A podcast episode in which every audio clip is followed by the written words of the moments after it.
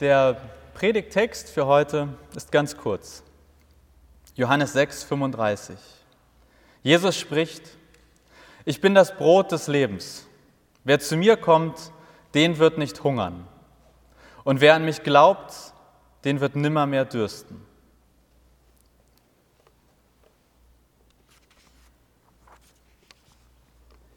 Den zeige ich jetzt, höre ich Martin laut rufen. Dann rennt er in sein Zimmer und knallt die Tür zu. Alexa, spiele Ich finde dich scheiße, höre ich Martin sagen. Kurz darauf wird das ganze Pastorat von Tic-Tac-Toe erfüllt. Geht das auch etwas leiser bitte? Ich bin gerade in einer Videokonferenz, ruft es aus dem Nebenzimmer. Dann öffnet sich die Tür. Jesus geht sichtlich aufgebracht zu Martin nach nebenan. Abgeschlossen. Stört ihn aber nicht, geht er halt so durch die Tür. Meine Freundin und ich sitzen am Küchentisch, atmen tief ein und ziehen unsere Augenbrauen hoch. Wir geben zu, wir hatten uns das alles einfacher vorgestellt mit den beiden. Wir dachten uns, was soll schon schiefgehen mit einem Reformator und dem Sohn Gottes? Martin Luther hatte angekündigt, an einer neuen Bibelübersetzung zu sitzen. Entsprechend hatten wir erwartet, ihn entweder wenig oder zumindest sehr ruhig zu erleben. Und Jesus meinte, dass er sowieso die meiste Zeit unterwegs sei. Denkste, in Wirklichkeit regt sich Martin durchgehend über irgendetwas oder irgendwen auf, schreibt dann Brandbriefe und nagelt ein paar Thesen an eine unserer 16 Türen im Pastorat. Und Jesus? Von wegen unterwegs. Stubenhocker sind dagegen regelrecht unternehmenslustig. Entweder Jesus verliert sich beim Googlen oder er hockt bei Martin im Zimmer und die beiden spielen Bibelstellenraten. Da verliert er aber eigentlich auch immer. Seitdem Jesus bei uns wohnt, bin ich manchmal froh, dass seine Hauptwirkungszeit vor 2000 Jahren war. Ich will gar nicht wissen, wie die Bibel aussehen würde, wenn sie heute geschrieben worden wäre. Unser tägliches Brot gibt uns heute aber bitte glutenfrei und mit Kürbiskern und wenn es geht, CO2-arm verpackt. Junge, Junge, das ist wirklich nicht einfach mit Jesus und seinen Ansprüchen ans Essen und seine CO2-Bilanz. Auf der anderen Seite es hat auch was Gutes, mit Jesus im Heute zu leben. Zum Beispiel die Sundays for Future Demonstration, die er jetzt starten möchte. Ich finde, das ist eine richtig klasse Idee. Vielleicht auch eine Schulklassenidee, aber egal. Sundays for Future. Und Jesus Gedanke ist, ab sofort schwänzen alle Christen den Gottesdienst und gehen dafür auf die Straße. Früher habe ich mich manchmal gefragt, ob Gott eigentlich so den perfekten Zeitpunkt sich für Jesus und sein Erscheinen auf der Erde überlegt hat. Ich meine, hat er so die gesamte Zeit im BRE-Aufsichtsrat-Style dagesessen und sich gedacht, hm, nächstes Jahr vielleicht oder übernächstes Jahr. Und wieso war das vor 2000 Jahren dann der richtige Zeitpunkt und nicht vor 2500 Jahren oder eben heute oder gestern oder von mir aus auch nächste Woche? Diese Woche ist relativ voll bei mir. Früher dachte ich dann immer, was eigentlich dagegen spricht, dass Jesus immer mal wieder auf die Erde kommt. Nicht als kleines Kind, dann müssten wir ja irgendwann andauernd Weihnachten feiern, sondern gleich als Erwachsener. So alle 50 Jahre. Und dann gibt es alle 50 Jahre ein neues Buch in der Bibel, ein wenig Aufmunterung für die Menschen und dann fährt er wieder hoch. Ja, und dann stand er eines Tages da vor der Tür und wollte bei uns einziehen. Seitdem bin ich vorsichtiger mit meinen Gebeten geworden. Und seitdem meine Freundin irgendwann im Lutherjahr laut betete, dass Gott bitte einfach Martin statt des ganzen Luther-Jubiläumsgedöns schicken sollte, naja, und ein paar Tage später der nächste Mitbewohner vor der Tür stand, was soll ich sagen? Wir haben uns das mit dem Beten jetzt erstmal gegenseitig verboten. Seitdem Jesus da ist, hat das Weihnachtslied auch endlich einen Sinn. Alle Jahre wieder kommt das Christuskind. Das hat mich jahrelang an Weihnachten kirre gemacht, was das mit der Liedzeile soll. Alle Jahre wieder kommt das Christuskind auf die Erde nieder, wo wir Menschen sind. Das Einzige, was an der Zeile stimmte, war alle Jahre wieder, wo wir Menschen sind. Das hat aber noch weniger Sinn ergeben. Was sollte diese Zeile eigentlich, dachte ich früher. Der kommt nicht jedes Jahr wieder, naja, so kann man sich irren. Vor kurzem haben wir mit Jesus ein wenig über seine alten Geschichten geplaudert. Ich hatte mich etwas in Rage geredet, während ich mit ihm, mit ihm über eine meiner Predigten diskutierte. Ich bin die Tür, ich bin das Brot, ich bin der gute Hirte, ich bin der Weinstock. Ja, meine Güte, Jesus, ich bin schizophren, wäre vielleicht kürzer gewesen. Vorsicht bei deiner Wortwahl, ermahnt mich Jesus. Bitte denk dran, dass ich auch die gute Hirtin bin, ja? Ich ignoriere seinen Einwand. Ja, aber was soll das denn jetzt? Mit dem Brot zum Beispiel. Im Vater unser bitten wir um das täglich Brot und du sagst, du wärst das Brot des Lebens. Bitten wir also in jedem Vater unser um dich, so nach dem Motto, unser tägliches Stück Jesus gib uns heute? Ja, kann man so verstehen, meint Jesus und holt sich eine Fritz Cola aus dem Kühlschrank. Das ist meine, erwidere ich. Und genau das ist das Problem, sagt Jesus. Mein, dein und überhaupt. Du weißt doch, wie das ist, wenn ich mich um das Essen kümmere. Am Ende ist immer genug für alle da.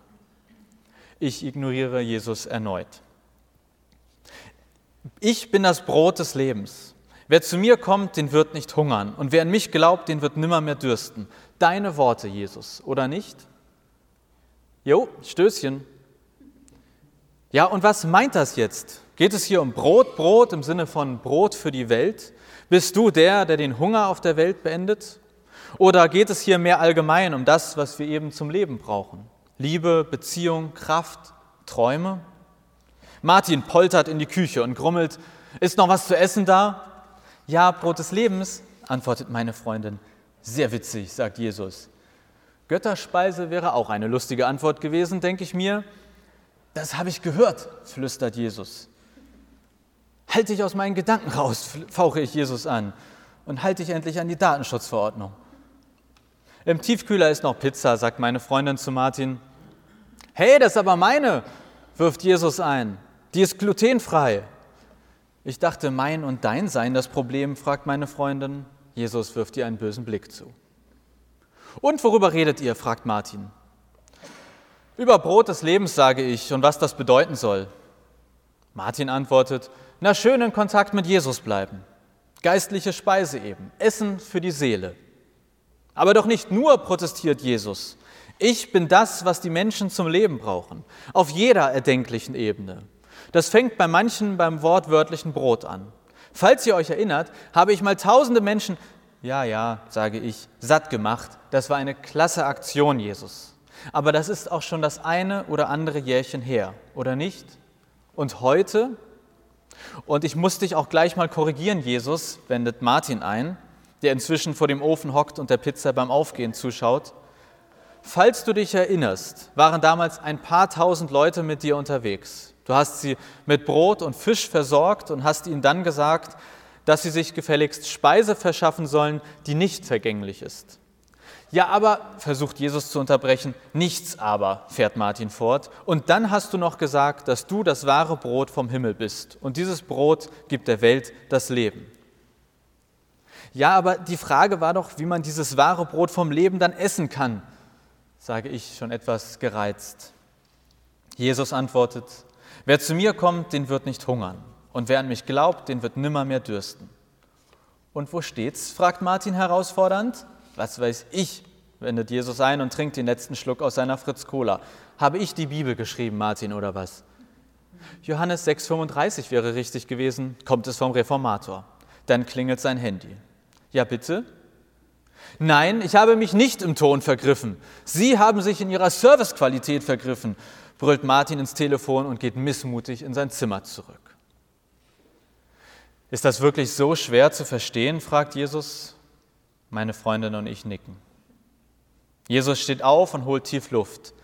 Meistens beginnt dann eine seiner Reden. Manchmal schüttelt er aber auch einfach nur den Kopf und zieht sich zum Beten in sein Zimmer zurück. Ich bin das Brot des Lebens. Ich bin, ich meine, ich bin wie Brot. Brot steht für all das, was der Körper aufnehmen muss, um nicht zu sterben. Und ich bin all das, was ihr braucht, um nicht zu sterben. Manchmal bin ich vielleicht einfach das Brot, aber ich bin immer mehr als nur das, was der Körper zum Leben braucht. Ich bin auch all das, was dein Geist, deine Seele, dein Herz zum Leben brauchen. Und eben nicht nur hier, sondern auch da. Ich könnte auch sagen, wer an mich glaubt, der wird das ewige Leben haben. Gerade als ich antworten möchte, stürmt Martin wieder in die Küche. Er hat ein großes Blatt Papier, einen Nagel und einen Hammer dabei. Es ist also wieder soweit. Wutentbrannt versucht er, den Zettel an die Tür zu nageln. Wir haben Stahltüren, muss ich dazu sagen. Aber wir sind darauf vorbereitet. Meine Freundin reicht ihm unauffällig doppelseitiges Klebeband.